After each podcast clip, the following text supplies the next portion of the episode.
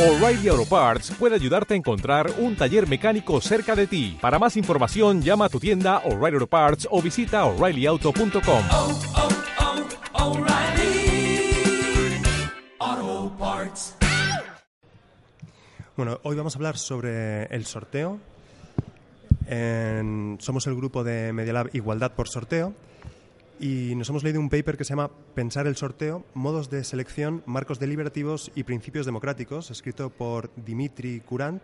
Es un artículo de 20 páginas y Dimitri Courant es un estudioso, bueno, lleva este artículo en concreto, lleva tres años moviéndolo y es de la Universidad de Lausanne. Entonces, bueno, vamos a... eh, Tomás va a presentar la- el primer bloque. Hola, Tomás. Muy buenas, Pablo. El segundo bloque tú, Martín, ¿no? Muy buenas, Pablo. Y tú vas a hacer el tercer bloque. Dani. Muy buenas, Pablo. ¿Dani o Daniel? Que nunca, nunca lo sé. Como quieras. Como quieras. Vale. Y tenemos también a Cas, que se ha leído el artículo, pero no va a presentar y va, va a debatir con nosotros también. Hola, Pablo. ¿Qué pasa?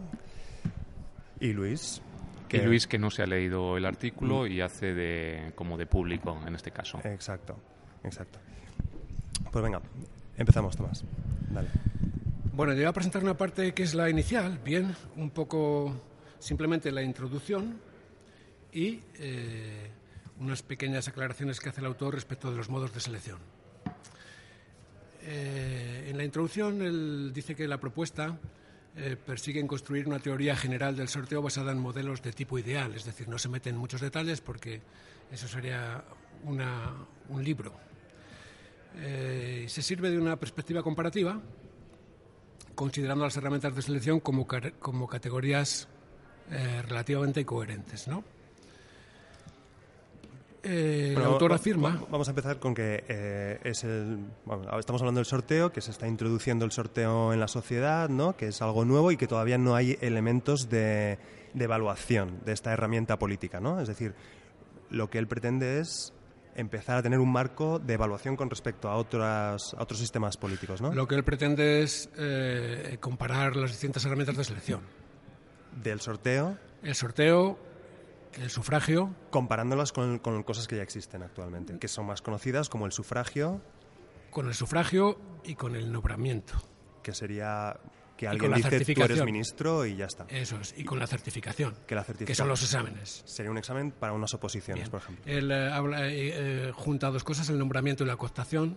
El nombramiento realmente es una sola persona quien, quien elige gente y en la cooptación son varias personas las que eh, eligen la- los miembros que van a, a complementar el grupo si hay bajas. La Real Academia, por ejemplo, se, se funciona por cooptación. Sí, que en, lugar de una sola persona lo elige un grupo. Un grupo elige a quien, al nuevo miembro. Y un primer ministro, por ejemplo, nombra a su gobierno. Ese es nombramiento. Él lo junta, nombramiento y cooptación, realmente son cosas que no son exactamente lo mismo.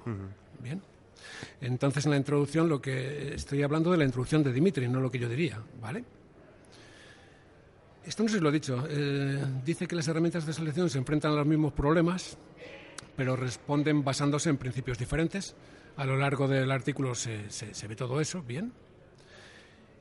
Y también en la introducción dice que la historia ofrece tres significados. Yo no estoy de acuerdo con esta frase de tres significados, pero bueno, tres significados sucesivos al sorteo. Bien. Habla primero que se utiliza el Tomás, yo creo que, es que, perdona, es que estoy pensando que la, quien nos escuche a lo mejor no, no va a saber exactamente. Entonces, el, el sorteo sería para elegir los miembros eh, de un organismo eh, público que va a tomar decisiones, ¿no? Entonces, el sorteo sería una forma de elegir eh, gente que, va a tener cargos políticos dentro de. eh, eh, no un único cargo político en realidad, sino dentro de un grupo, un grupo político. Y el sorteo sería una forma de elección de, Sí, esos sí. de esas personas. Sí, realmente el artículo está centrado en la política y habla de las distintas forma- formas de elección. Por ejemplo, cuando habla de la certificación para cargos políticos, pues no se hace, pero bueno, él habla de ello. Bien. Sí. Y la herramienta que utiliza para, para, para en su artículo es la comparación. Lo compara con cosas que ya existen actualmente. Porque además yo creo que, que todos actuamos por comparación. Tú, tú cuando haces algo, eh, eliges tu mejor alternativa. Puedes hacer otras alternativas, tú seleccionas la mejor o la que puedes hacer, en todo caso. Entonces me parece que es una sistemática conveniente. Sí. Utilizar la comparación para evidenciar si la herramienta, eh, para sus virtudes y sus, y sus, y sus defectos, ¿no? Entonces, como decía, plantea que en la historia eh, el sorteo ofrece tres significados, dice él, sucesivos. En Atenas lo utilizaron por el principio de, igualdad para la selección de cargos públicos, para la selección de jurados populares, que se siguen utilizando, se utiliza, según él, por el principio de imparcialidad, y en los sondeos de, de opinión, que son muy actuales, porque aportan representatividad. Bien, esto es más o menos la introducción del artículo completo. Entonces hay tres bloques. El primer bloque es el modo de selección que voy a presentar yo, luego hablará Martín de otro bloque y luego el tercer bloque lo presentará Dani. Bien. Entonces, en esta primera parte del artículo, que está además dividido así de esa manera eh, clara en tres bloques, habla de los modos de selección. Lo primero, evidentemente, es por qué los- una selección. Y él dice, y es bastante evidente, que eh, hay que utilizar esta herramienta de selección cuando algo está deseado por demasiadas personas o no está deseado, pero es necesario.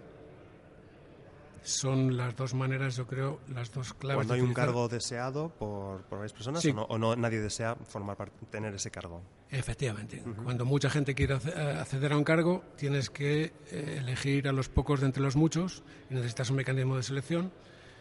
Y cuando una tarea es necesaria, por ejemplo, ¿quién ataca el fortín de no sé qué? Voluntarios. En fin.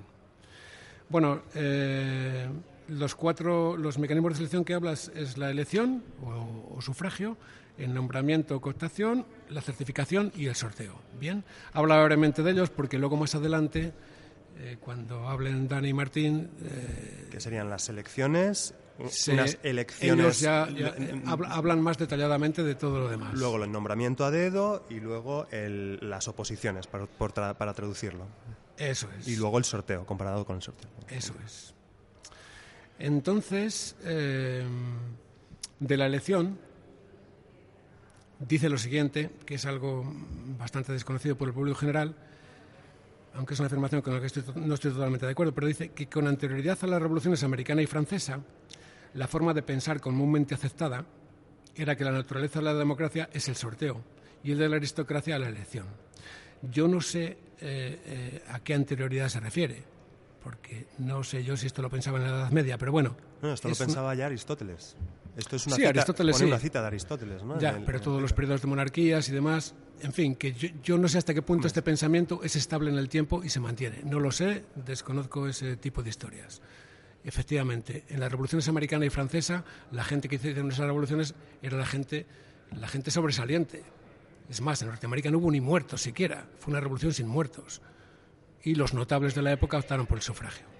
Bueno, en todo caso, eh, me gusta más lo que dice Manin, que también lo dice, lo dice, lo cita en el texto eh, Dimitri. Dice que Manin explica que el sorteo era visto como democrático y la elección como oligárquica. A mí me gusta más el término oligárquico que aristocrático, aunque seguramente Daniel no, porque oligar- eh, eh, aristocrático significa eh, el gobierno de los mejores.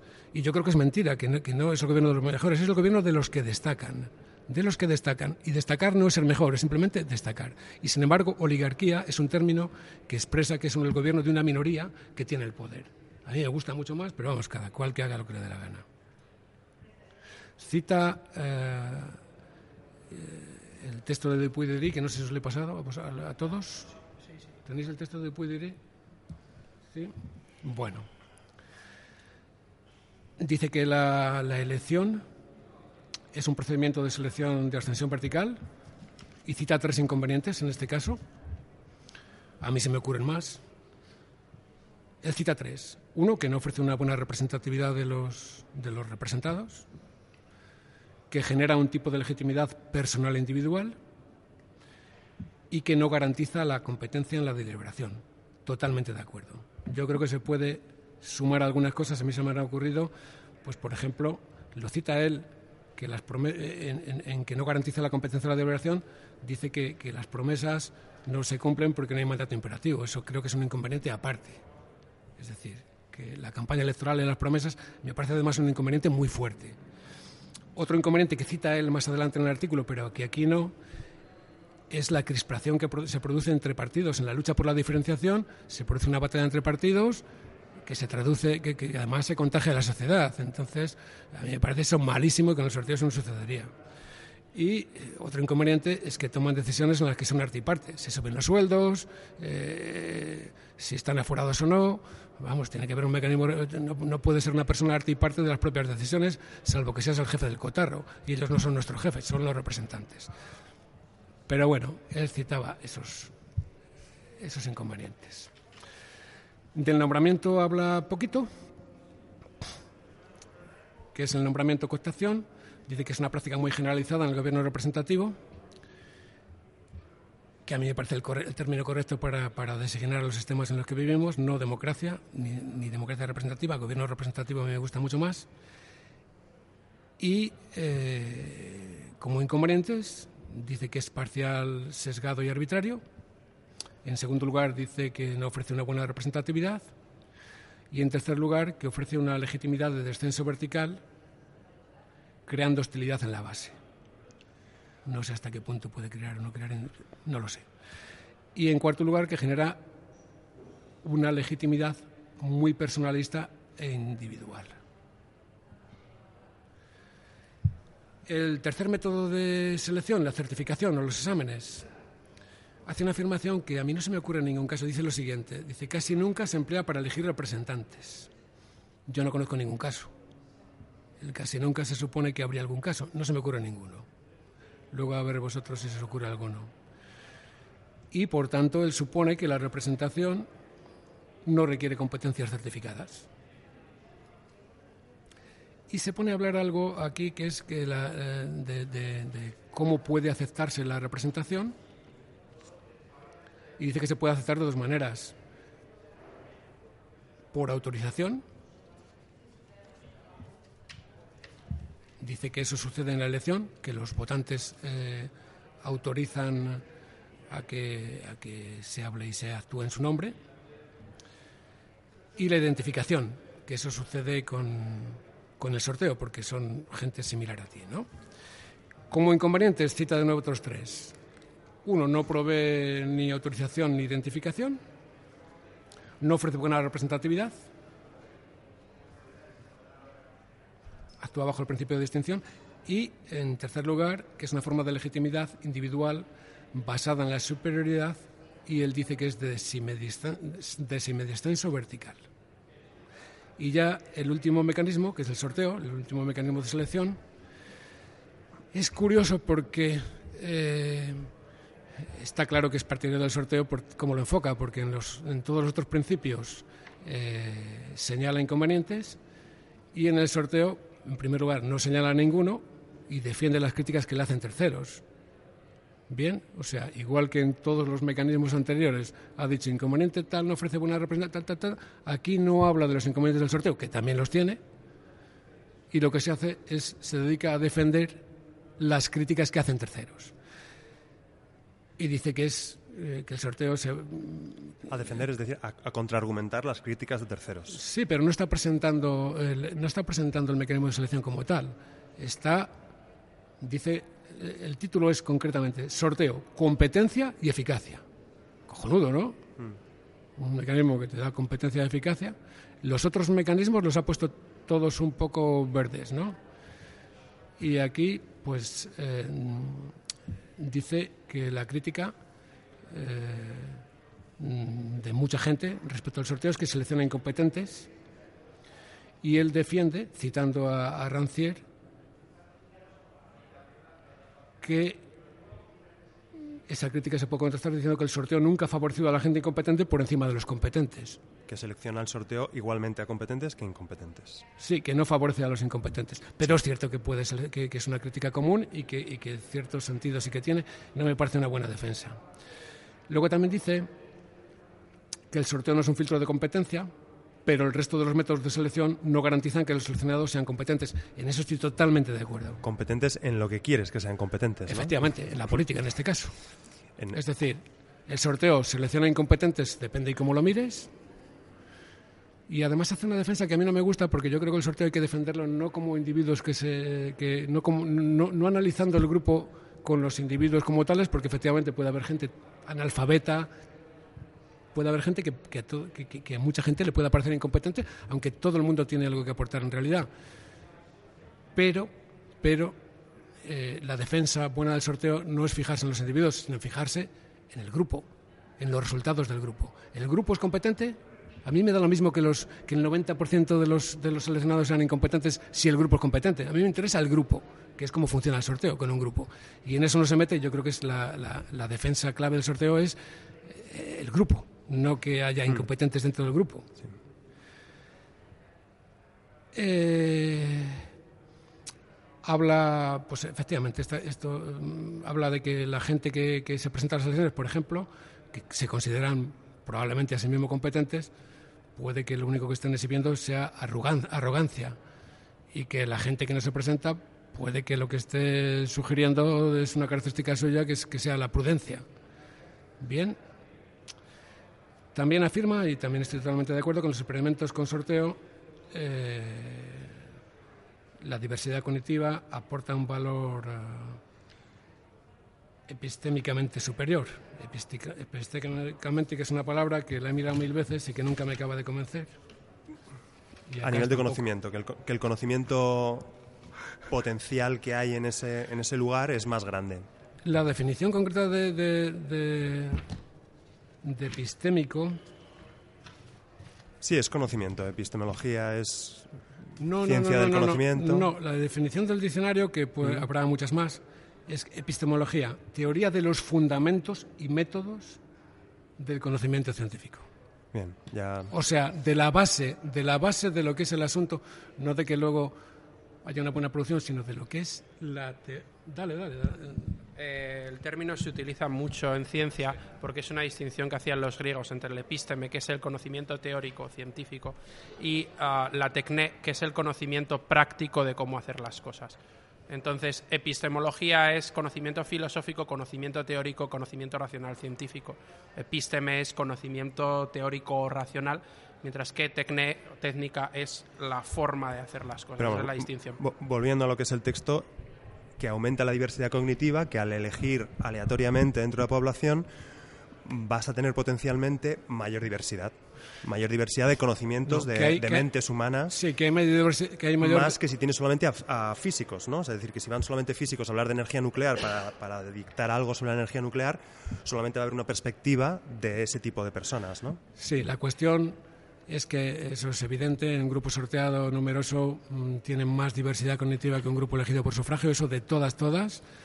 Y la afirmación y los estudios que están haciendo recientemente es que los grupos con diversidad cognitiva son muy eficientes tomando decisiones eh, y la diversidad cognitiva es un valor positivo para la toma de decisiones. Y te, te ha faltado la parte de la educación, ¿no? En, en este último caso, el, el que, el que los, los grupos sorteados no tardan mucho en, en aprender Sí, sobre bueno. un tema concreto comparado con los representantes, no con expertos, eh, no con un- profesores universitarios, ¿no? Profesoras universitarias, sino con, con lo que son políticos, ¿no? Sí, él, Representantes él lo que actuales. dice que es, es que en los experimentos con sorteo, era el punto, era lo último que iba a decir, eh, que en los experimentos con sorteo se forman los ciudadanos intensivamente y aprenden rápido. Yo creo que no se les forma intensivamente y no dudo que aprendan rápido. Pero vamos, los experimentos que se hacen normalmente se hacen con poco tiempo, se les da datos, se les da información, pero no creo yo que se forme muy intensivamente en, en los experimentos que hace Fiskin y todo esto, que se reúnen un fin de semana. En un fin de semana en sí mismo no puedes tener una formación intensiva de nada.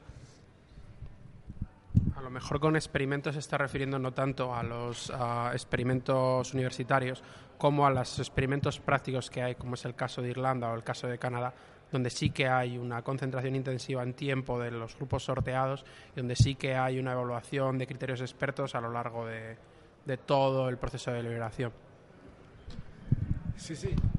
Hay, hay de todo. Yo conozco varios y en, en muchos, yo creo que no es en la mayoría, no se hace una formación intensiva. En otros sí, porque son cuestiones muy delicadas. Por ejemplo, la eh, deliberar, eh, debatir sobre la Constitución de Irlanda, supongo que lo harían eh, con, con bastante formación, pero yo creo que en la mayoría no es así.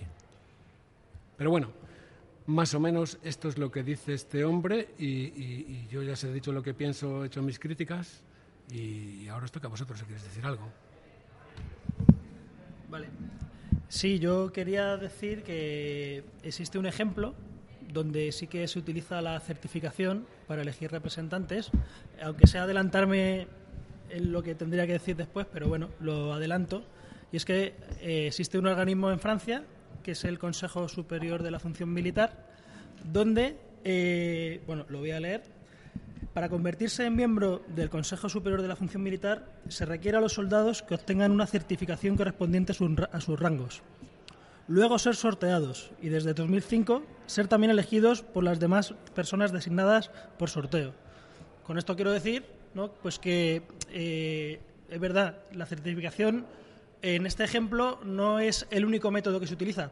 Se utiliza combinado, pero bueno, es un ejemplo. Eh, a hablar de ese mismo tema y sí, hay un caso práctico de una función que tradicionalmente es política, pero que se ha funcionarizado en todos los países modernos, que es todo el cuerpo diplomático.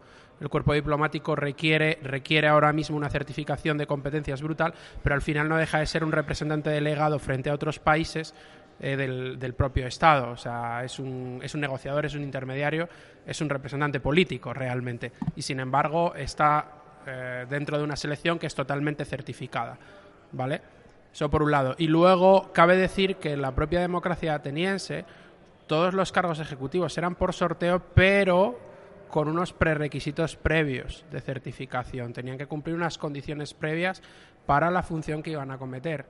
O sea que eh, caso híbrido también se ha dado, ¿vale? Incluso en lo que es la democracia ateniense.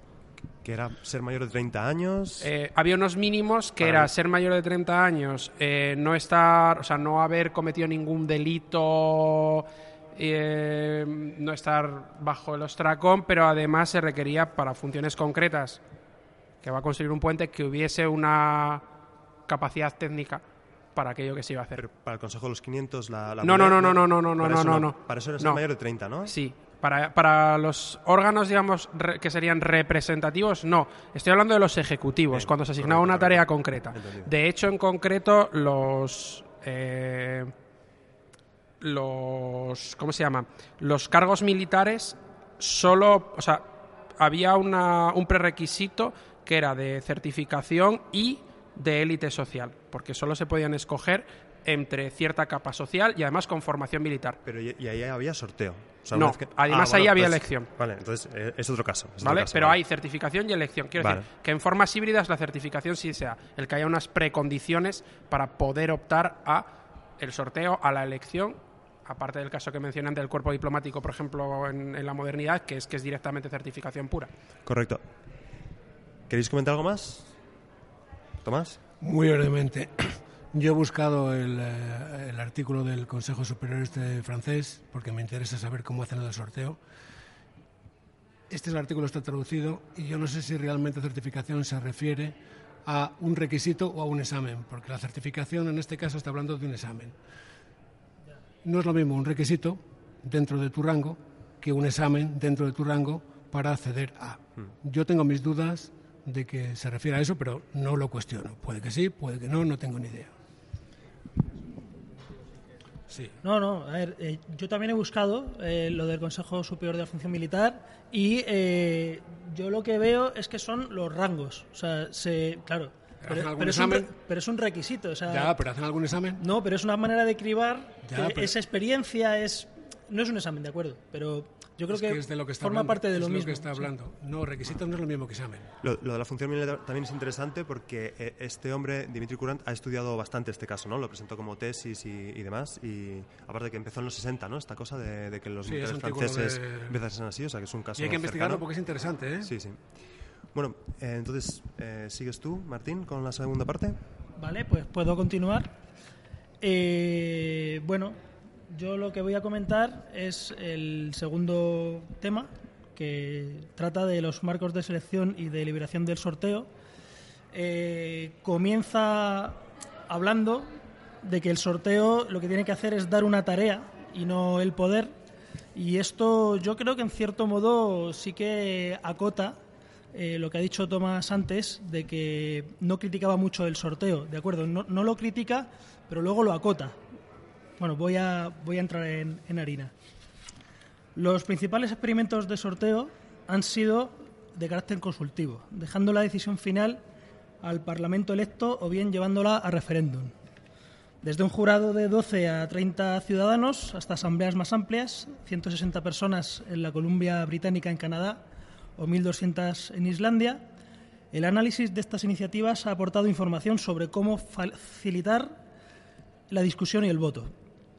De tales análisis, además, podemos extraer también que las tareas de una asamblea elegida por sorteo, eh, como ya he dicho antes, deberían ser deliberativas y no ejecutivas. Estas tareas serían la consulta a la población, el control y la evaluación del gobierno y sus políticas, la decisión, por ejemplo, para hacer unos presupuestos participativos, legislación, en la mayoría de los ejemplos el sorteo es propuesto como un complemento a la elección, ya sea como una tercera cámara en el, eh, del Parlamento o como sustitución de, por ejemplo, el Senado. Existen artículos escritos sobre, sobre un ejemplo en España.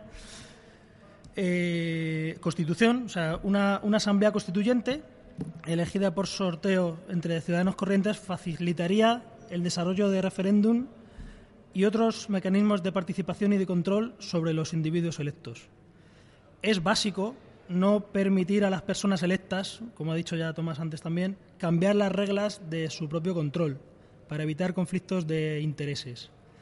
Y por último, eh, para tratar problemas a largo plazo, tales como el cambio climático. Y bueno, ahora como, como queráis, si queréis que debatimos sobre, sobre, si queréis que debatamos sobre lo que acabo de introducir, sobre las tareas, o... Mm, vale, venga. Bueno, pues, ah, nos queda un cachito más eh, de tu presentación, pero Sí. genial. ¿Queréis decir algo sobre las tareas? Yo creo que los que defendemos el sorteo en general, eh, eh, sabiendo cómo normalmente lo recibe el público y todos los recelos que hay y las dificultades que hay para que el sorteo penetre en la vida política eh, y ostente mucho poder, siempre andamos con mucha cautela, eh, mezclándolo y siendo subsidiario del, sufragio y yo creo que se le podría dar la vuelta totalmente a la tortilla y desaparecer prácticamente el sufragio, vamos. Eh, no voy a comentar ahora mecanismos que se me ocurren, pero eh, por no alargar el asunto, pero creo que los sorteístas pesamos, pe- eh, pecamos de un exceso de prudencia por las reticencias sociales que hay y porque además quienes tienen que cambiar las reglas no les gusta el sorteo porque se les quita su, su, modo de vida, eh, que son los políticos profesionales. Entonces, tanta prudencia, mm, creo que hay que dar, no sé, yo soy más agresivo. Bueno, yo ahí coincido con Tomás en que en que el sorteo tiene mucha más potencialidad como para andar limitándolo. Es verdad que a lo mejor sí que no, no considero que haya que hablar siempre de sorteo puro y a ello me remito con lo que comentaba antes, eh, lo que es el origen del uso del sorteo en democracia y, su naturaleza en, en la propia Atenas. O sea, normalmente aquí nos estamos limitando siempre a órganos colegiados, que es donde es más potente, donde se puede usar directamente, pero, por ejemplo, en Atenas se usaba para selección ejecutiva con un mecanismo de certificación o de requisitos previos, pero sin pasar por elección. Lo que se desterraba completamente era la elección. Si tengo que co- coger una persona para una, tarea, pido unos requisitos especiales para esa tarea concreta, pero luego entre todos los posibles candidatos escojo por sorteo, ¿vale? Entonces el sorteo para mí tiene mucho más nicho, tiene muchos más usos, eh, incluso en combinación con otros con otros métodos de los que muchas veces a lo mejor ahora mismo nos estamos limitando a, a plantear. Eh, bueno, yo lo que yo lo que pienso al leer estas propuestas de Dimitri Curán es que eh, con que se hiciera la mitad de lo que dice en el sistema actual, pues eh, ganaríamos un montón. O sea, y no sé, a mí, a mí me cuesta imaginar por cómo se construye la sociedad, por cómo históricamente se han ido eh, ganando derecho a sufragio y, y un montón de derechos más, me cuesta imaginarme una sociedad que acepte el sorteo como algo exclusivo. Y en cambio, eh, que no, que no lo pongo en duda. O sea, que a nivel teórico yo creo que es algo que está por explorar, que este grupo está también para eso y tal. Pero mm, eh, a mí la potencialidad de las propuestas que acabo de citar, de pues eso, de que no permitir que las personas electas eh, puedan eh, cambiar las reglas de su propio control y Eso tal es básico. me parece súper importante y que se avanzaría un montón. Y, eh, por ejemplo, lo de, lo de que el Senado pudiera ser elegido por sorteo y luego coexistiera con un Congreso de los Diputados por sufragio, eh, también me, me parece que como, como primera etapa y como, bueno, como experiencia piloto en- un país, me parece que sería eh, muy importante para ser estudiado y para ver qué se puede sacar de ello. Y probablemente, yo no digo que no, quizá, eh, yo qué sé, 50 o 100 años después, por decir algo, la conclusión a la que se llegue es que eh, una de las dos cámaras, que es la de la elección, sobra. Pero no, no lo veo. A mí, no me, a mí me cuesta verlo, pero porque está muy lejos, simplemente. Como detalle que no sería elegir a, a senadores canosos eh, en el Senado por sorteo, sino, sino que sería que el Senado fuese ciudadanos Sí. elegidos aleatoriamente y que pudiesen tener pues eso, esos derechos de veto que tiene actualmente el Senado. Si puedo incluir una curiosidad histórica, cuando nos parece esto asombroso, cabe decir que la discusión fundacional de nuestro sistema entre eh, Jefferson y John Adams, Adams planteaba precisamente eh, que en el sistema bicameral, que era algo que él defendía, la Cámara decisiva no podía ser elegida. Él consideraba la elección como un mecanismo, como decíamos antes, aristocrático y además aquí meto una cuña al respecto porque Adams, muy preclaro, consideraba que la aristocracia no existe en, los- en el mundo de los hombres y siempre viene en oligarquía, dando razón a lo que comentaba antes Tomás, de que la elección realmente es un, es un mecanismo que genera oligarquías. Entonces, eh, él lo que planteaba es que se genera esa oligarquía cuando las personas electas además tienen la capacidad de decisión, porque acabarán decidiendo para sí y no para el resto. Eh, y ahí lo que planteaba es que tenía que haber otra cámara que fuese elegida o que fuese seleccionada por otros mecanismos, además planteando cuestiones que veremos luego como la amplia rotación, que generase una representatividad directa con respecto a la base social que había, que había en, el, en el Estado, ¿vale? Y que esa es la que tuviese la capacidad de decisión. Con lo cual, digamos que ese planteamiento que dices parece tan alejado, parece tan extraño, parece tan actual, realmente está en la discusión inicial del sistema bicameral que tenemos ahora mismo. Y eso por personas que en principio te están hablando de aristocracias naturales y recelando de lo que es el concepto democrático, curiosamente. Aunque Adams es un personaje que es bastante gris y bastante interesante. Bueno, mm, es una acotación a, tus limitados sueños, eh, pero bueno, no me voy a extender mucho. Pero en las últimas elecciones francesas, un candidato francés, un candidato que fue ministro de Economía, no me acuerdo ahora del nombre, Montebourg, Montebourg me ha venido el nombre ahora, propuso un Senado sorteado directamente. Macron, el actual presidente, ha prometido rendir cuentas todos los años a, un, a un jurado popular sorteado. ¿Lo hará o no lo hará? No lleva un año, ya veremos cuando lleve un año. En fin, que la cosa puede que esté lejos o puede que no esté tan lejos. Tomás, de estas noticias, ¿cómo te enteras? Eh, ¿Por el país? ¿Por el periódico El País? Por el periódico, eh, eh, el sorteo es ajeno a los medios más, a los más media. Pero entonces, ¿cómo te enteras? ¿Cómo te enteras que Macron ha dicho esto? Bueno, eso son pequeñas noticias que salen por ahí, investigas. En blogs de sorteísmo y demás. No exactamente, porque el sorteo en Francia sí que está muy difundido y de, de hecho hubo muchas propuestas de distintos candidatos, no solo Macron. Vale, bueno. Luis, Eh, no, yo- ya que os habéis metido en, en política, en nuestra política concreta, si eh, pa- pasar al, al panorama español, si tiene- ¿qué noticias tienes tú, Tomás, de posibilidades, de, de detallitos de algo que haya ocurrido, alguna, ¿no? que, que Martín no lo ve, pero Bueno, en España, en España eh, está, eh, en la mayoría de los sitios el tema, el tema está bastante inmaduro, pero bueno, por ejemplo en Inglaterra el libro el- también se propuso, una de las propuestas más votadas cuando se hizo una... eh, se pidieron propuestas a la gente, la Cámara de los Lores también de lo más votado por la gente de lo más propuesto fue eh, una Cámara de los Libros por sorteo. En España hay poquitas cosas, pero hay cosas. Eh, la capacidad, la ciudad europea de la cultura, San Sebastián, los proyectos de, que hicieron allí, los proyectos culturales, los eligió un- un- los ciudadanos de, de San Sebastián por sorteo. En, eh, en Podemos Murcia y en Podemos Valencia, aunque la cosa no ha podido culminar por cuestiones que sería largo explicar y que Daniel nos podía explicar mucho, estarse media hora hablando del asunto, pero no lo vamos a hacer. Legalidad Eh, interna, se- digamos. se- se- eh, eh, lo que es la estructura interna, se- había cargos por sorteo dentro del propio Consejo Ciudadano y otras cuantas cuestiones más curiosas que no me voy a tener en ellas. Un tercio era, ¿no? De los, de los miembros del Consejo No Ciudadano me acuerdo. Autonómico. En fin, en todo ¿era un caso-? Y la mitad de la Comisión de Sí, Garantías. es un, vamos, Muy el, importante. el sorteo es clarísimo, en la- es un uso clarísimo. E incluso, fíjate, hay propuestas de gente del establishment como Manuel Conte, que fue presidente de la Comisión del Mercado de Valores, que propuso en un artículo, no me acuerdo ahora, pero yo creo que, vamos, es una, es una recomendación estrella y clarísima. Que el, que el órgano de gobierno de los jueces, el, el Consejo General del Poder Judicial, y yo daría más, los propios tribunales supremos y los tribunales constitucionales y todo más, se hicieran entre juristas por sorteo, porque les daría independencia. Pero bueno, son propuestas de gente de España. ¿eh? Lo de Manuel Contes es un señor Y- español. ¿Y por dónde crees que puede venir el, el cambio o el, el avance? ¿no? Porque Por nosotros. Por, el, por el grupo, de- por nuestro grupo. Vale, me, me quedo más tranquilo. No, hombre, por nuestro grupo, no. Pues el- el- eh, evidentemente hay que lucharlo, hay que pelearlo. Es una cosa que en principio choca con, tus, con tu forma de percibir la, la vida y es muy complicado.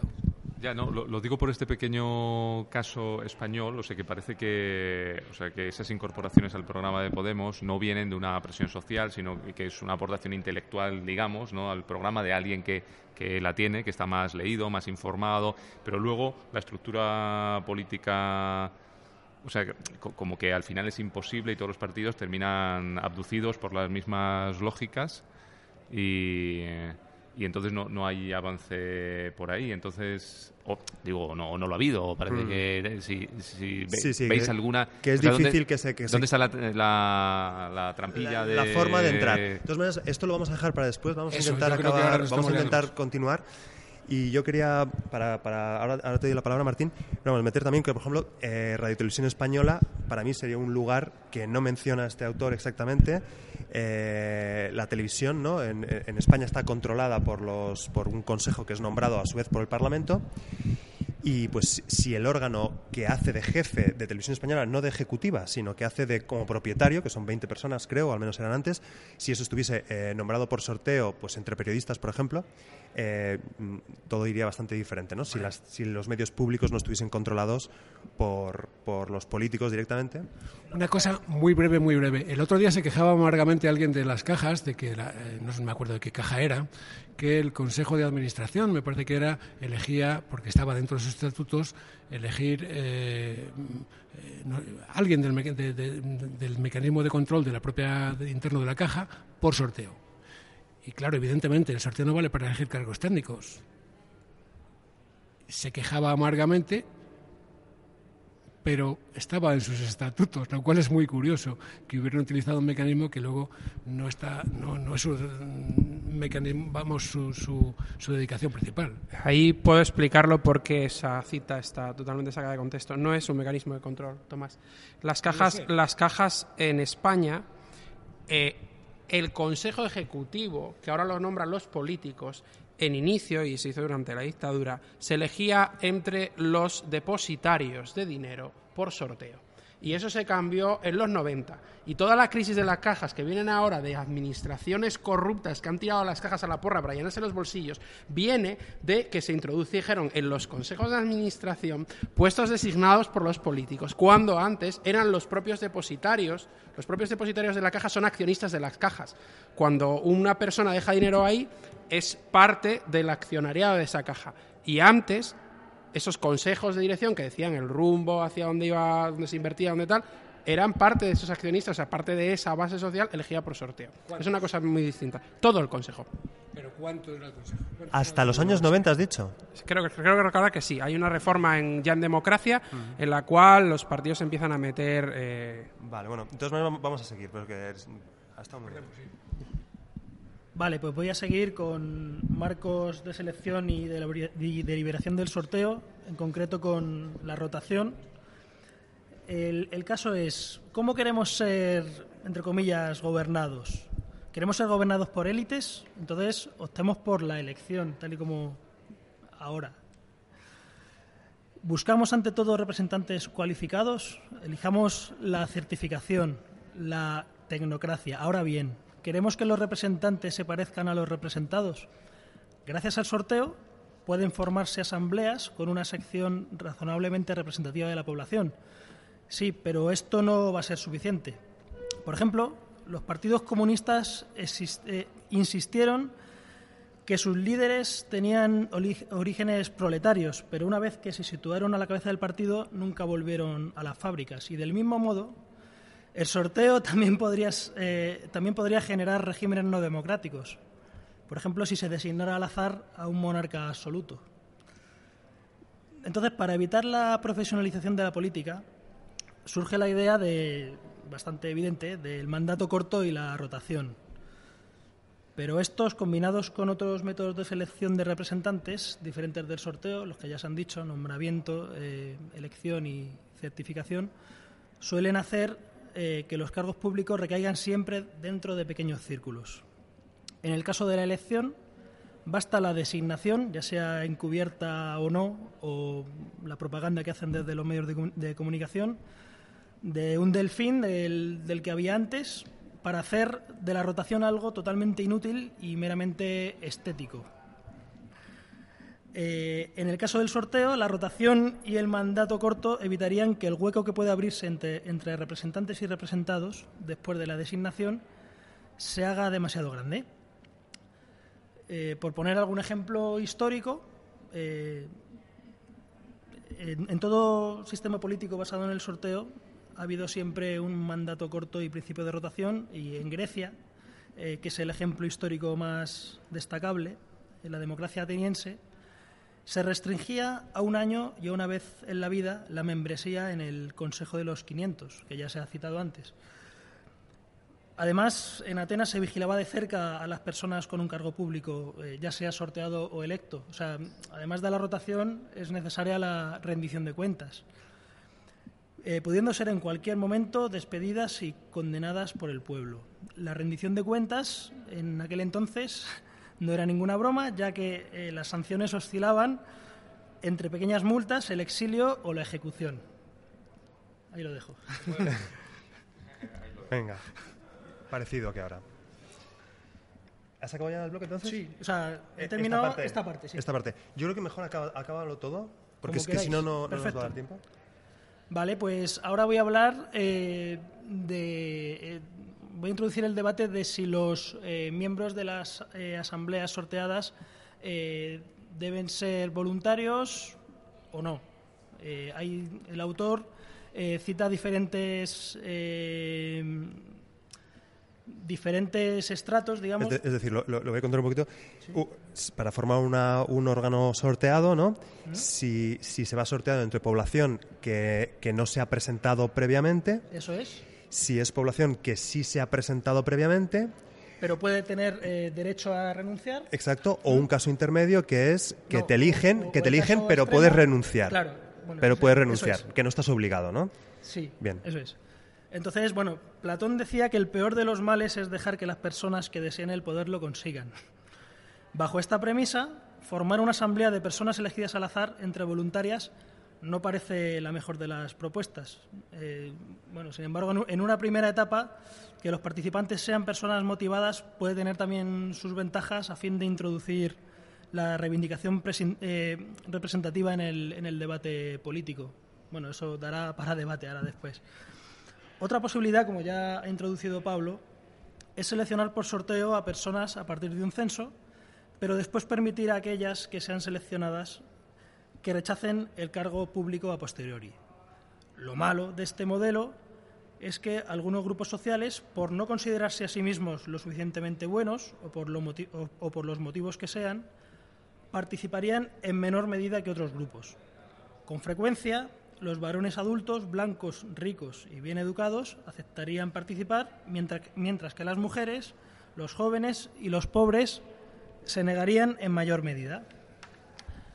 Para superar este problema, algunas experiencias, como el GEMIL, eh, ha hecho correcciones estadísticas eh, a fin de conservar el principio de que los representantes se parezcan lo máximo posible a los representados. En la versión belga del GEMIL, por ejemplo, eh, se reservó el 10% de los asientos a personas sin hogar y inmigrantes. Y por último, otra posibilidad sería no permitir que aquellas personas seleccionadas pudieran renunciar. En nuestras sociedades liberales resulta muy extraño ver la participación como un deber. Sin embargo, en la práctica común, en Francia, Estados Unidos, eh, Gran Bretaña, eh, sí que se utiliza para los jurados populares. Cuando se elige un jurado de entre candidatos eh, voluntarios, eso levantaría muchas sospechas, puesto que cualquiera acabaría preguntándose si en realidad hay intereses en juego que motivan su participación. Y por otro lado, bien, obligar a participar a la gente eh, puede llevar a, que la gente adopte una actitud más activa, eh, dándose cuenta de su propia valía, ¿no? de, que, pueden ser capaces de, hacer las tareas que en otras ocasiones solo los que se autoproponen a los puestos eh, son capaces de hacer. ¿no? Entonces, lo que dice Curán es que obligar a participar a la gente genera empoderamiento. Y bueno, eh, también dice que el hecho de que un ciudadano elegido por sorteo no pueda rechazar su misión elimina el riesgo de, presiones externas, mm, yo qué sé, de que no te echen del trabajo, de, autoexclusión y, y también garantiza la igualdad y la, y la imparcialidad de la muestra. Y bueno, ya prácticamente terminado. Eh, y la representatividad, sí. Eh, solo decir que el, autor también pone de manifiesto que la, implementación del sorteo no implica su utilización de manera exclusiva en el método de selección. Ya lo hemos dicho antes cuando hemos citado el Consejo Superior de la Función Militar o otras cosas. Y el autor, eh, pues bueno, eh, quiere poner un ejemplo sobre, bueno, sobre una combinación de métodos, ¿no? Y dice, los partidos políticos presentan sus manifiestos y largas listas de candidatos. Después, los eh, ciudadanos votan el manifiesto. A continuación. O el programa, vamos, Sí, el programa electoral se realiza un sorteo entre las listas del partido ganador para seleccionar la proporción de representantes dependiendo de cuántos escaños ha ganado ese partido y finalmente con un examen de certificación eh, los representantes elegidos se ganan el derecho a ser nombrados ministros. O sea, es solo un ejemplo, pero podrían ponerse otros muchos donde se utilice el sorteo sin que sea de manera exclusiva. Aunque bueno, aquí entramos un poco en el debate que ya hemos entrado antes, ¿no? de, que a lo mejor yo pienso que puede ser mejor idea combinarlo con otras cosas y a lo mejor pues mis compañeros piensan que es mejor ir entrar con, con todo, digamos, teóricamente cómo hacerlo eh, posible en exclusiva. Hmm.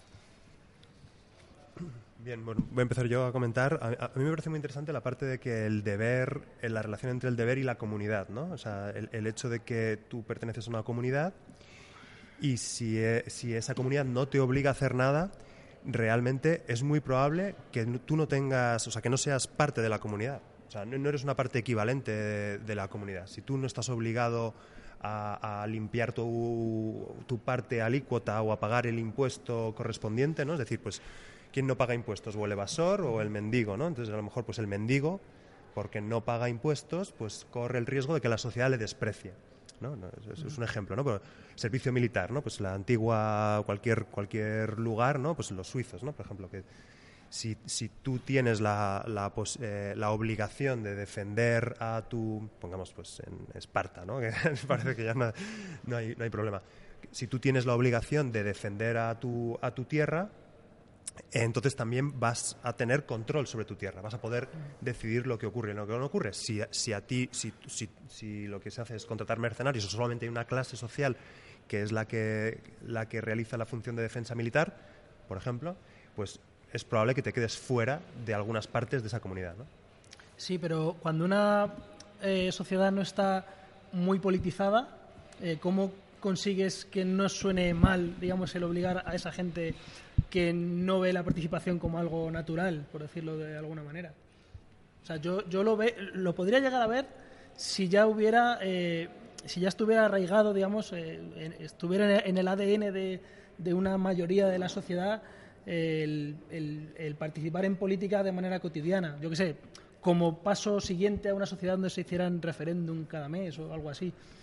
Pero así en abstracto me cuesta ver que el o sea, la obligación de participar en una asamblea sorteada, o sea, que no te pudieras negar. Yo no le veo mayor problema. A lo largo de la historia ha habido cambios de paradigma en los cuales han, pasido- han pasado a ser obligaciones cosas que no lo eran y se han naturalizado dentro de lo que es el contrato social. Al final, todo el mundo en mayor o mayor- en menor medida, muchas veces en una cuestión subconsciente, tiene la idea, incluso los conservadores tienen esa idea de que los derechos conllevan obligaciones. O sea, los conservadores, que son los más reaccionarios siempre a adoptar cualquier cambio, una de sus bases filosóficas de toda la vida es que los derechos no vienen solos, que tienen obligaciones. La cuestión es qué obligaciones. O sea, la discusión no está entre, en, en el hecho de que tú, para estar en la sociedad, tengas que hacer determinadas cosas o tengas determinados deberes. Ahí no está la discusión. La discusión está en qué son qué se puede considerar un deber cívico o no. Entonces el debate lo que hay que darlo es precisamente en ese tono. ¿Por qué es un deber cívico? ¿Por qué es un deber cívico? O sea, ahora mismo es un deber cívico el irte a una mesa electoral, o sea, y ya estamos ahí la participación política. Existe el deber cívico de participación política. El irte a una mesa electoral a recontar votos. Y habrá gente que gruña, habrá gente que no gruña, habrá gente lo que quieras, pero está comúnmente aceptado de forma general en sociedad que es un deber cívico el ir a una mesa a recontar votos para eh, asegurar el proceso democrático. Si tú cambias la concepción de la democracia hacia otra cuestión, y la concepción de la participación en esa democracia es otra cuestión, el deber cívico cambia también. O sea, ahí no veo mayor. Yo, yo creo que nos acostumbraríamos. O sea, estoy, tengo también ese miedo contigo, eh, Martín, pero yo creo que fácilmente somos bastante flexibles. Eh, hemos estudiado la ESO o la EGB y, y nuestras mentes son muy flexibles. Lo que pasa es que no nos lo creemos. Hay mucho escepticismo porque se venden muchas historias que luego son falsas. Entonces, eh, pero bueno, yo creo que en cuanto la gente viese que el sorteo ocurre, y que se toman algún tipo de decisiones o que, o que la gente lo escucha al menos, eh, yo creo que se valoraría. Vamos a ver respecto de la obligatoriedad, la voluntariedad o el censo o sorteo de censo completo eh, con posibilidad de renuncia. Bueno, yo discrepo bastante de vosotros, pero no, nos vamos- no sé si entretenernos, no os va a dar tiempo a hacer la tercera parte, yo creo, ¿no? De todas maneras. Vale, respecto de que van los, las mesas electorales, claro que vas, porque si no tienes unas sanciones tremendas y aparte es un, un solo día.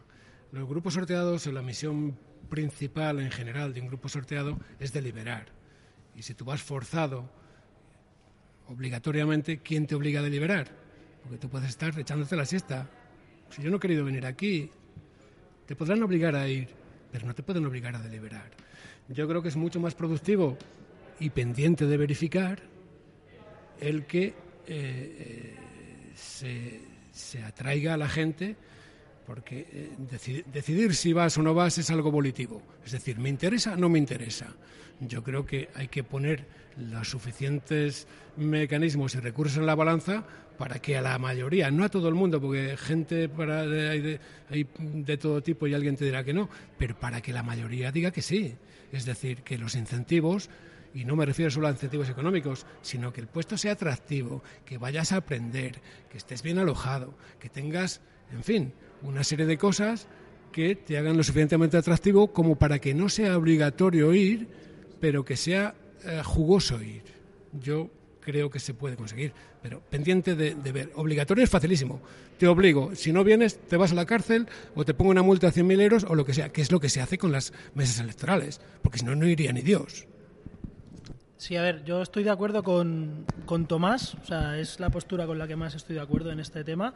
Eh, creo que, creo que lo que ha dicho Daniel, de que eh, como digamos como relato, lo del deber cívico, de, de participar de- tiene que ser un deber cívico, se puede conseguir sin que se le obligue a la gente. O sea, lo que se ha dicho en, en segundo lugar, de eh, partiendo de un censo, pero dejando renunciar a la gente que no quiera o no pueda, o por los motivos que mm, diga eh, prefiere renunciar, pues si eso se acompaña con una argumentación lo suficientemente potente de que participar es bueno para la sociedad y con las estrategias que se creen oportunas, pues eh, yo, bueno, eso es lo que quería decir. Vale, yo ahí debo responder a los dos.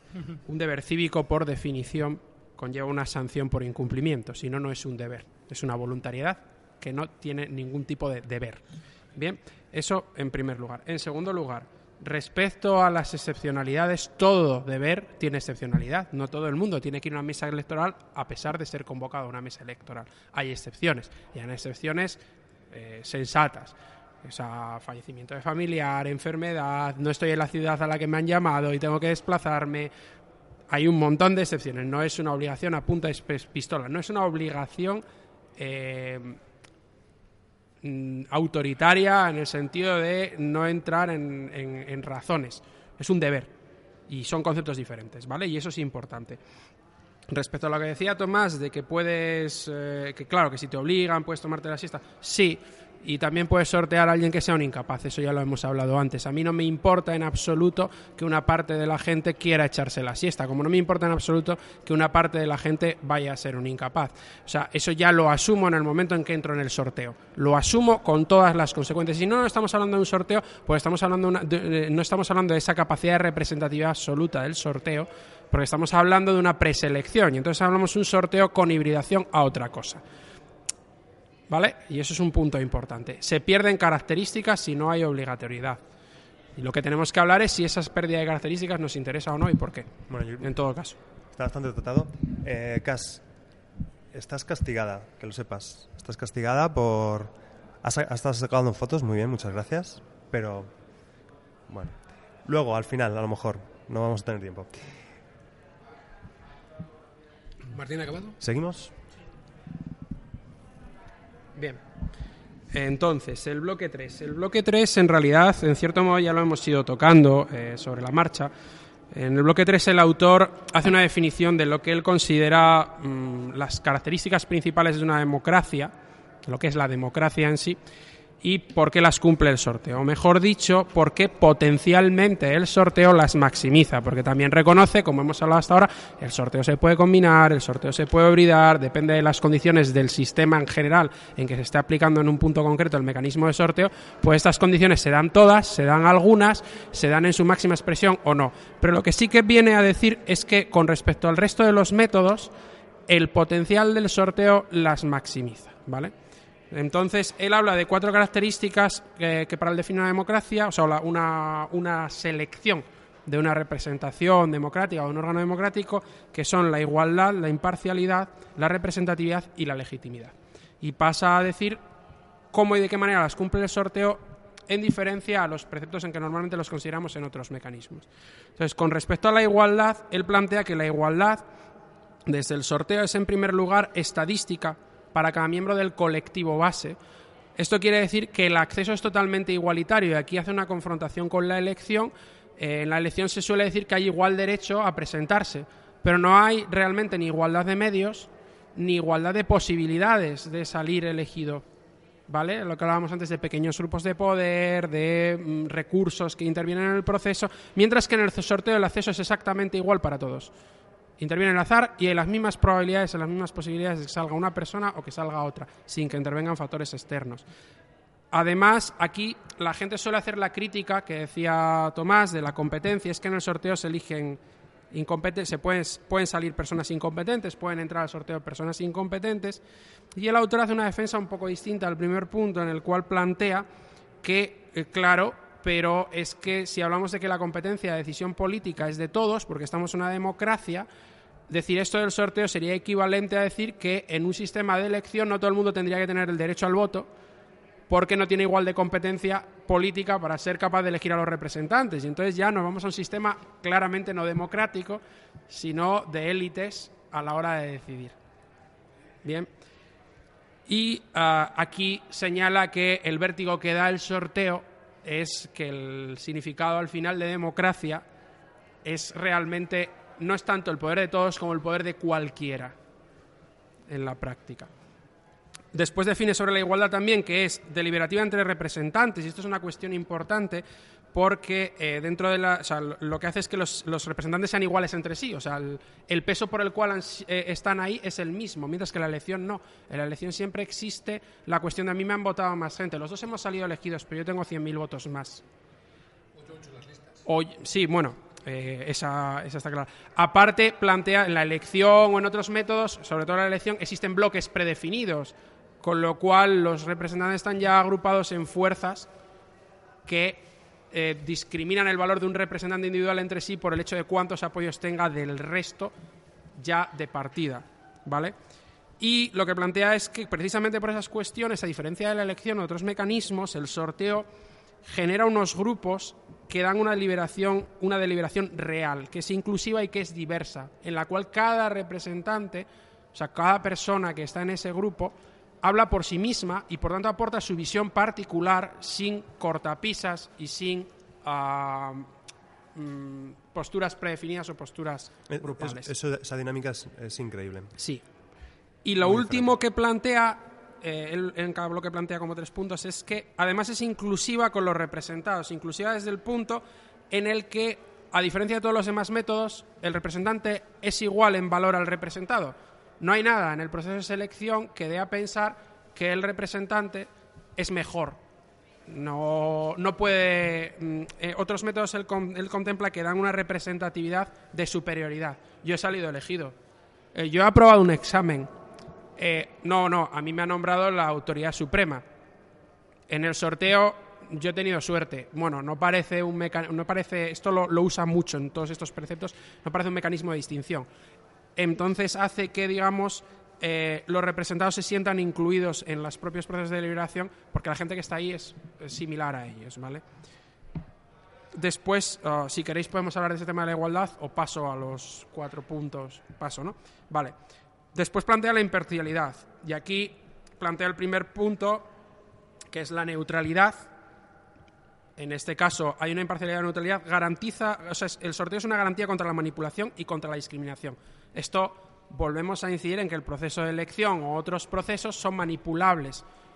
Ya lo que decíamos antes, pequeños grupos de presión, medios de comunicación, cómo se preseleccionan los candidatos, se puede manipular el resultado, el sorteo es puro azar, enlaza con el punto uno de igualdad, si veis, o sea, puede salir cualquiera, con lo cual hay una neutralidad de partida, ¿vale? Una justicia ciega, no hay intereses ocultos, no hay un marketing político. Eh, habla también de la imparcialidad por unidad. Eh, usa un concepto de unidad que es particular. Mm, lo define como prevenir competición. Eh, al evitar que se generen grupos previos predefinidos, que haya una estrategia partidista, eh, hay una deliberación y no una confrontación. No hay unas posiciones previas fijadas en las cuales no hay un diálogo, porque lo que se intenta, lo que intenta cada uno es coger la postura más interesante para defender para proyectarse hacia afuera, ¿vale? En definitiva que hay una unidad porque no hay unas escisiones predefinidas. El grupo en inicio es uniforme. Luego se pueden dar diferencias en cada punto a tratar, pero no hay una separación ya de partida del grupo deliberador en bloques. Y luego un punto que es curioso porque él plantea que hay una imparcialidad porque eh, se genera una, un, una, imprevisibilidad que permite crear cambio político real. La imprevisibilidad es un factor que es arriesgado a nombrar, pero normalmente en ciertos valores, como son los conservadores, rechina un poco. Pero al final lo que él plantea es que eh, la previsibilidad es un problema porque es lo que permite a grupos organizados generar estrategias que hagan inmutables las decisiones, que hagan imposible afrontar el romper con lógicas de bloqueo. ¿Vale? Eh, al ser imprevisible el resultado de quién es a salir, no puede haber trapicheos con el interés general, no puede haber eh, corrupción, en cierto modo, o no es fácil que haya corrupción de inicio. Y además no se produce estancamiento, porque los políticos profesionales, los políticos electos, en última instancia, como conocen todas las reglas del juego, al final siempre juegan al mismo juego y eso nunca se mueve, no, no se toman decisiones eh, que se salgan de unos ciertos patrones. ¿Vale? Esto por la imparcialidad. Por parte de la representatividad, que es el tercer valor que él plantea, él dice que en primer lugar en el sorteo se da una representatividad por semejanza con el representado, mientras que en otros medios se da porque el representado da su autorización a que le representen, que no es lo mismo. O sea, en el sorteo la gente que sale, si es un grupo suficientemente amplio, al final eh, es muy similar a lo que hay en la sociedad, ¿vale? Y no hay una delegación, una autorización a gente que no tiene por qué ser representativa aunque sea representante. En segundo lugar, habla de que hay una diversidad y representación colectiva, eh, que el grupo sorteado, si es suficientemente amplio, como decía, es un mapa del territorio. Esto es un valor que en su momento defendían el barón de Condorcet, teóricos de la democracia, que lo que tiene que haber en el Parlamento tiene que ser como un reflejo en miniatura de la sociedad. No se da en los mecanismos selectivos, sí se da en los mecanismos por sorteo. ¿Vale? Entonces maximiza la representatividad real, explícita, de lo que hay con lo que hay en la sociedad. O, o estadística solemos también Estadística, intentar sí, decir. sí, sí. Eh, refleja los procesos reales y refleja los intereses reales de la sociedad. ¿Vale? Y luego hay una representativa por, por proximidad a la base. Esto enlaza una cuestión que es una cosa muy graciosa con las teorías liberales, con Locke, el contrato social, que él plantea que el mecanismo de gobierno mejor es aquel en el que la delegación del poder está el pasito más cerca posible de los representados, de la, gente que lo cede. Nosotros cedemos el poder cuando entramos en sociedad, alguien decide por la sociedad, pero cuanto más cerca esté el poder de las, de las bases sociales, más justo es el medio de gobierno. Claro, la proximidad a la base en el sorteo se da por lo que decíamos antes, esa semejanza, ¿vale? Eh, además, normalmente se suele, como comentaba antes Martín, el sorteo suele ir parejo con la rotación, con lo cual se evita que se dist- un, di- un distanciamiento a posteriori. O sea, el sorteo anula el distanciamiento a priori, pero si se estuviese mucho tiempo en el cargo habría un distanciamiento a posteriori. Combinado con la rotación esto también se anula, ¿vale? y ah, genera una sensación de que el político es amateur, que vive como nosotros, o sea, que al final viene de donde estamos nosotros y va a volver a donde estamos nosotros en un tiempo muy breve. Entonces hay una cercanía a la base. Y por último, habla de la legitimidad. Ah, si veis, casi todos los valores inciden en una serie de, de, de de cuestiones base del sorteo, ¿vale? La legitimidad, él la plantea en primer lugar que es legitimidad, una vez más, por semejanza, en vez de ser por eh, autorización,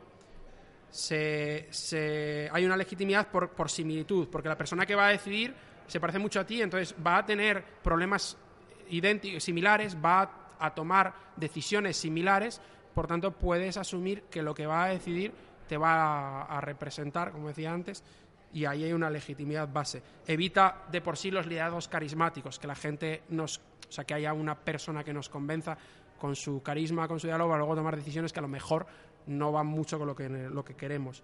Eh, después contempla que hay una legitimidad por horizontalidad y aquí hace una distinción con el resto de los mecanismos de selección en los que plantea que, eh, por ejemplo, en la elección la legitimidad es de abajo arriba, en la designación es de arriba abajo, pero siempre hay un distanciamiento entre el, el representante y el representado, siempre hay un desnivel. ¿no? O sea, unos están abajo, otros están arriba. Mientras que en el sorteo están al mismo nivel, siempre. Entonces es una legitimidad horizontal. Y por último habla de un concepto que a mí me parece súper curioso, que es la legitimidad por humildad. Dices, ¿humildad? ¿Qué tiene que ver la humildad con la legitimidad? Eh, bueno, al final eh, es dar vuelta a lo mismo, ¿no? Es que en el resto de los mecanismos, cuando se genera el representante, el representante es una persona superior, solo por el hecho de ser seleccionado y se siente superior. Y eso deslegitima, en cierto modo. Hay, hay una relación eh, amo, deslegitima en el sentido democrático. Recordad que estamos hablando de valores de democracia. En el momento en que hay una, una relación de superioridad, de patrón-sirviente, ya no estamos hablando de una democracia. Mientras que en el sorteo el mecanismo obliga a la humildad porque no hay, no hay ninguna característica tuya que sea por la que has salido ahí. En, en realidad, yo creo que es eso que está defi- intentando definir eh, lo que ocurre en, el- en lo otro, ¿no? Lo Sí. que ocurre en, la, en las elecciones Sí, sí. normales, porque no tienes por qué ser humilde estando en el sorteo, puedes decir, puedes ser eh, déspota como, soy yo lo- normalmente, lo, ¿no? que dice es que el mecanismo en sí no da un motivo para la superioridad. Exacto, entonces yo diría que o sea, quizás legitimidad por normalidad, digamos, o sea, humildad es quizás la contraposición. Sí, sí, es eh, legitimidad por no superior, viene a Exacto, decir, pero, o sea, pero es muy interesante esta- esto que dice que, al que final- esos cargos elegidos son superiores. Claro, al final en estos, en estos puntos, recordemos, lo que está tratando es definir cuál es el concepto democrático. Y entonces se incide constantemente, los valores que refleja son los valores que se presuponen en la democracia, que es la que el poder está en el conjunto y por tanto todos somos iguales en el ejercicio del poder. Y esto es eh, quizás el valor fundamental del sorteo a lo largo de estas características democráticas y por lo cual probablemente en la antigua Grecia Aristóteles lo definía como el mecanismo netamente democrático frente a los otros que generan una aristocracia porque generan esa diferenciación de grupos y, y esa distancia entre los gobernantes y los gobernados. ¿no? Es un poco el resumen de, de este punto. Eh, sí, a ver, yo quería hablar de lo que has comentado de la unidad, ¿no? O sea, la sensación que tienen los, los que han sido seleccionados, que llegan y a priori no conocen a nadie, ¿no? Y, y- y los grupos no están preestablecidos, no hay un grupo parlamentario previo que, que digamos, eh, reúna las ideas desde un argumentario y eso eh, me parece muy importante, pero eh, también tengo mis dudas, ¿no? Porque yo me imagino, por ejemplo, una, una asamblea de 200 personas elegidas al azar, 200 por decir un número, y bueno, pues al azar eh, va a haber probablemente pues gente que profesionalmente, por ejemplo, en, pues en, en su trabajo, pues haya dedicado a la negociación, por ejemplo. O, o haya gente que de rebote, pues, pues a lo mejor sí que hay, hay- hay algún concejal o algún directivo o, o ha llevado una empresa y ha, tenido que negociar con clientes. Cualquier cosa, estoy diciendo un poco lo mismo, ¿no? Pero eh, o simplemente gente con habilidades sociales suficientes como para que con dos o tres eh, reuniones con, con la gente pues ya empiecen a ser un poco los amos del cotarro, ¿no? Entonces, eh, creo que, vamos, yo no conozco las, las experimentaciones que se han hecho al respecto, si estas cosas ya se han detectado o no, pero es una duda que, que tengo, ¿no?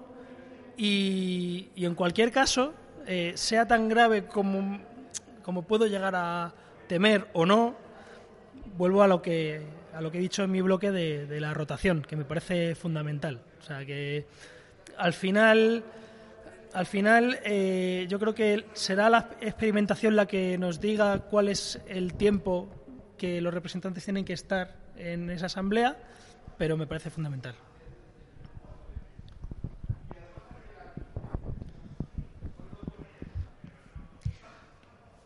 A mí respecto al tema de si son manipulables o no, de la manipulación, creo que de nuevo incidiendo en la rotación y en el tamaño del grupo sorteado, eh, hemos de, de tenerlo muy muy en cuenta porque sí pueden ser manipulables. De hecho, sé que no es, es el único ejemplo que se me ocurre, no es comparativo porque no es exactamente igual, pero lo- en el caso de los jurados eh, son manipulables. Entonces, eh, hemos de entender que los grupos sorteados lo for- conforman personas que no viven aisladas y que, por lo tanto, son permeables a lo que pasa a su alrededor y que los grupos de poder seguramente encontrarán la forma de llegar, además de los roles que haya ya preestablecidos. Eh, sí, que- es verdad que en el tema de la corrupción, a priori lo que no parece que se pueda establecer es una red clientelar fácil. Pero yo sí creo que existirá otro sistema de corromper los, grupos sorteados. Aquí, de nuevo, seguramente la, solución venga por el tamaño del grupo sorteado para ver cómo se puede equilibrar ese, juego de poder entre las personas que conforman el grupo y la rotación para ver realmente el esfuerzo que, que le supone al, vamos a denominarle corruptor, ¿vale? Respecto al beneficio que va a poder obtener. Sí, Tampoco habla de, la, de, de cómo ese grupo sorteado aprendería, por ejemplo, ¿no? O sea, sí que hay muchos temas que se deja, Sí, eh, porque trata como cosas quizás más, más globales, pero bueno, como decía Tomás, es que tampoco trata cosas tampoco negativas sobre el sorteo, eh, va un poco a, a estas cuatro claves grandes. A ver, respecto del, del- Hay una cosa importante que nos cita pero luego voy a ello. Eh, respecto de a mí la palabra manipulable es una palabra tendenciosa. Todo el mundo somos influenciables. Ya me gusta más sustituirla por influenciables, eso es inevitable. Tanto en el sorteo como cualquier otro mecanismo de deliberación, la influencia es inherente al ser humano. O sea, en, el, en el sorteo hay un factor matemático, que es la representatividad estadística, que puede tener el grupo esa representatividad o no, pero hay un factor sociológico totalmente incontrolable eh, o por lo menos eh, impredecible más que el sorteo, porque no sabemos qué gente va a haber allí, qué habilidad tiene. Pero bueno, en todo caso eso se puede romper con las dinámicas de trabajo. O sea, tú no te puedes imaginar, yo por lo menos no me puedo imaginar, eh, un grupo sorteado de 350 personas sustituyendo a nuestro Congreso de los Diputados trabajando los 350 juntos. Trabajarían en grupos de 10 que además rotarían entre sí, con lo cual no serían grupos estables, con lo cual el poder de influencia de un personaje concreto se diluye muchísimo. Entonces, las dinámicas de trabajo en el que este, en este artículo no se mete, como es lógico, por cuestiones de espacio, eh, yo creo que pueden perfectamente romper eso. Una cosa que no nombra muy importante para mí es que no hay jerarquización, porque en el resto de los mecanismos hay jerarquización. Y eh, es una cualidad muy potente del sorteo, porque un ama de casa tiene el mismo poder que un ingeniero de telecomunicaciones y que un barrendero y que un señor que tiene un coeficiente intelectual de 80. Y ese tiene el mismo poder y el único oh, pegamento y la única cohesión que hay en un grupo sorteado es la argumentación. Evidentemente, quien tenga mejor capacidad argumentativa, quien sepa capaz de manejar mejor la retórica, va a influir, si queréis llamarle manipular, evidentemente va a influir más. Eso no es, no es negativo, eso es bueno, propio de cualquier sociedad. Seguramente estás refiriendo a manipulación o influencia externa, ¿no? Externa, Sí, que, manipulación hemos hablado, que lo hemos hablado bastante y que sería, pues eso, eh, con leyes, en cuanto prohibieses Sí. con una ley y tal. Sí, a Eh, mí se me ocurren ejemplo, muchos mecanismos que mecanismos. exceden este, este, este asunto. Pero vamos, evidentemente hay que tomar lo- protecciones y habría otras vías de corrupción, pero de repente te has cargado las redes clientelares que tardan en construirse, de repente. Por, por volver un poco a, la- a lo que, de lo que sí que habla el artículo, eh, el comentario de que, los, de que el argumento que hace de que los incompetentes votan, ¿no? Eh, pues vamos, que el, que el voto actualmente sabemos todos, no nos importa un incompetente vote, eh, porque sabemos que el voto tiene muy poco valor.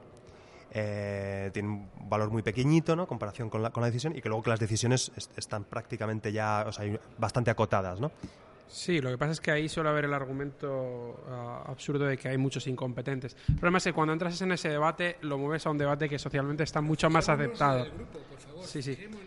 Que, que cuando lo metes a ese debate, lo, lo- lo metes a un debate que está mucho más aceptado socialmente, que es el del voto, en el cual cualquier tipo de intento de decir que hay gente que no tiene derecho a votar, eh, reacciona a la gente. Entonces yo creo que ahí el valor eh, de discurso está en asumir que la capacidad democrática de decisión, si es la misma en el caso del voto para una elección, exactamente la misma en el caso para salir sorteado en un, en un grupo deliberativo. O sea, si eres capaz, si todo el mundo tiene derecho a decidir, y el voto entendemos que es decidir democráticamente, pues todo el mundo tiene derecho a decidir democráticamente saliendo por sorteo. Y si no, hay una, hay una reducción al absurdo del propio argumento sobre el voto.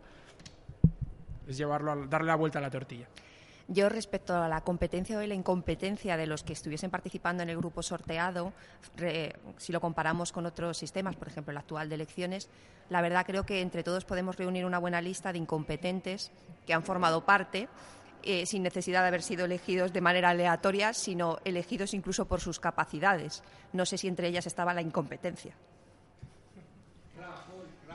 Sí, y, y- que muchas veces so- sobre el voto hay un doble discurso, es decir, eh, una cosa es lo que vale para decidir, pero como nos, como nos hemos contado nosotros mismos que el voto es la democracia, el voto es la democracia, el voto es la democracia, parece ser que si no puedes votar, ¿no? si te invalidan para votar, pues no eres un ciudadano.